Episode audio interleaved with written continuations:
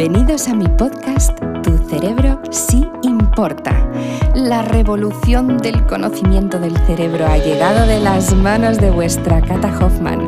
Vais a aprender a conocer y conectar con ese superpoder que lleváis dentro.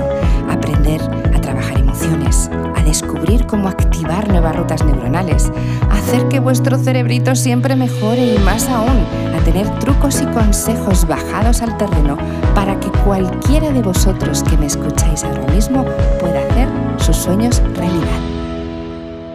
Rematamos este mes de julio. Sí, sí, sé que algunos de vosotros estáis terminando vacaciones, otros estáis deseando comenzarlas y otros que todavía no nos ha dado tiempo a irnos, pero en algún momento nos iremos. No pasa absolutamente nada. Yo creo que esto, muchos que me estáis viendo y escuchando, que sois autónomos, os estáis viendo muy reflejados. Uno cuando puede, se organiza como puede.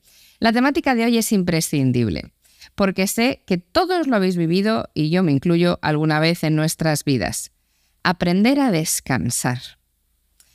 Debe sorprenderos que estemos hablando de este tema, pero a mí me sorprende más cuando intento comentar qué significa. Decidme que no os ha pasado alguna vez que os vais de vacaciones y los primeros días de vacaciones os sentís hasta mal. O incluso decís, pero ¿cómo que voy a dejar de hacer cosas? Pero si ya vengo como un torbellino y cómo paro.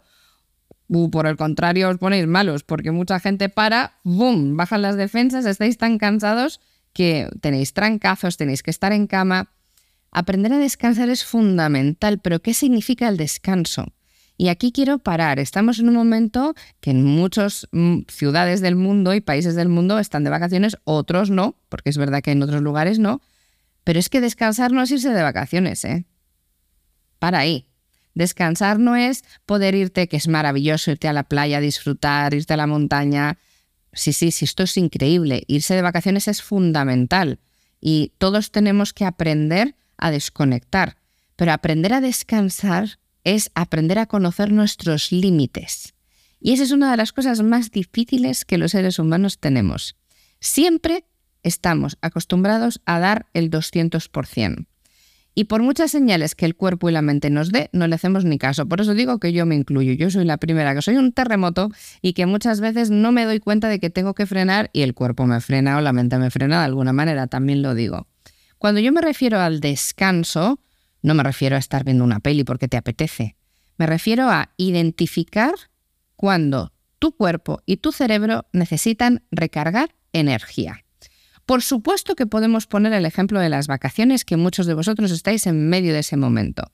Si estáis de vacaciones, hacer cosas que realmente os recarguen. Pero es que hay gente que lo que le recarga la energía es nadar, es estar en la playa, es estar más activo que nunca haciendo excursiones. Puede ser, no es sinónimo de descanso el estar tumbado sin hacer nada. Oye, que a otros, a mí por ejemplo, me arrebata ponerme al sol, la playita, el mar, y eso es en un formato tranquilo, claro. Pero cada uno es un mundo. Identifica qué significa para ti el descanso. Y vamos a empezar con un descanso de periodo vacacional, ¿vale? Identifica qué es para ti descansar en vacaciones. ¿Cuántos de vosotros me habéis dicho que volvéis tres veces más cansados? cuando venís de vacaciones que cuando estáis tranquilos en casa. Muchos, porque aprovecháis a hacer 250.000 cosas que no es descanso. Otros al revés. Estáis tan integrados en conocer muchísimos países o ciudades distintos que aunque vengas cansado físicamente, vienes descansado mentalmente porque has cambiado de aires. Eso también me puede valer. Lo importante que quiero que sepáis es que cada uno somos un mundo. Lo repito muchísimas veces, pero es que es una realidad. Y cuando hablamos de descanso necesito que tú entiendas qué significa para ti descansar, que no es lo mismo que desconectar, que no es lo mismo que dormir bien, que no es lo mismo que reponerte, que no es lo mismo que meditar, que no es lo mismo que el silencio neuronal. No estamos hablando de lo mismo. Descansar significa lo que el cuerpo y la mente te pide para volver a tener ganas y fuerza de seguir adelante con tu día a día.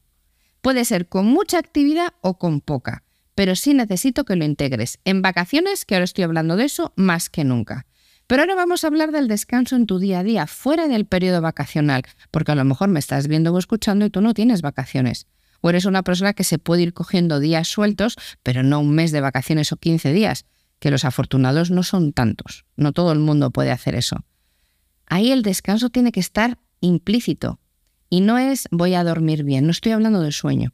Estoy hablando de cómo diariamente puedo integrar en mi rutina de vida momentos de descanso para mí.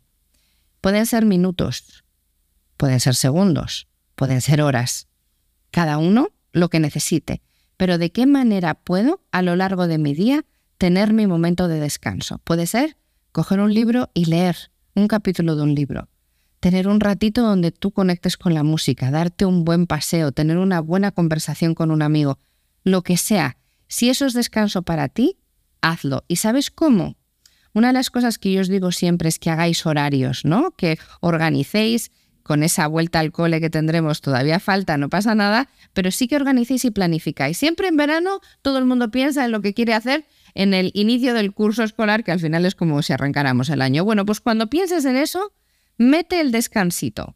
Si estás de vacaciones, si estás terminando las vacaciones, inicia con ahora tu trabajo y tu tiempo, cómo tienes que descansar, ¿vale? Si vas a empezar las vacaciones, integra el descanso como acabas de escuchar y que te he descrito.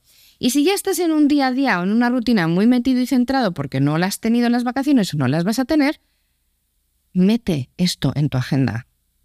Tan fácil como poner el desarrollo de tu día y decir, si yo necesito aprender a descansar, ¿qué significa eso para mí?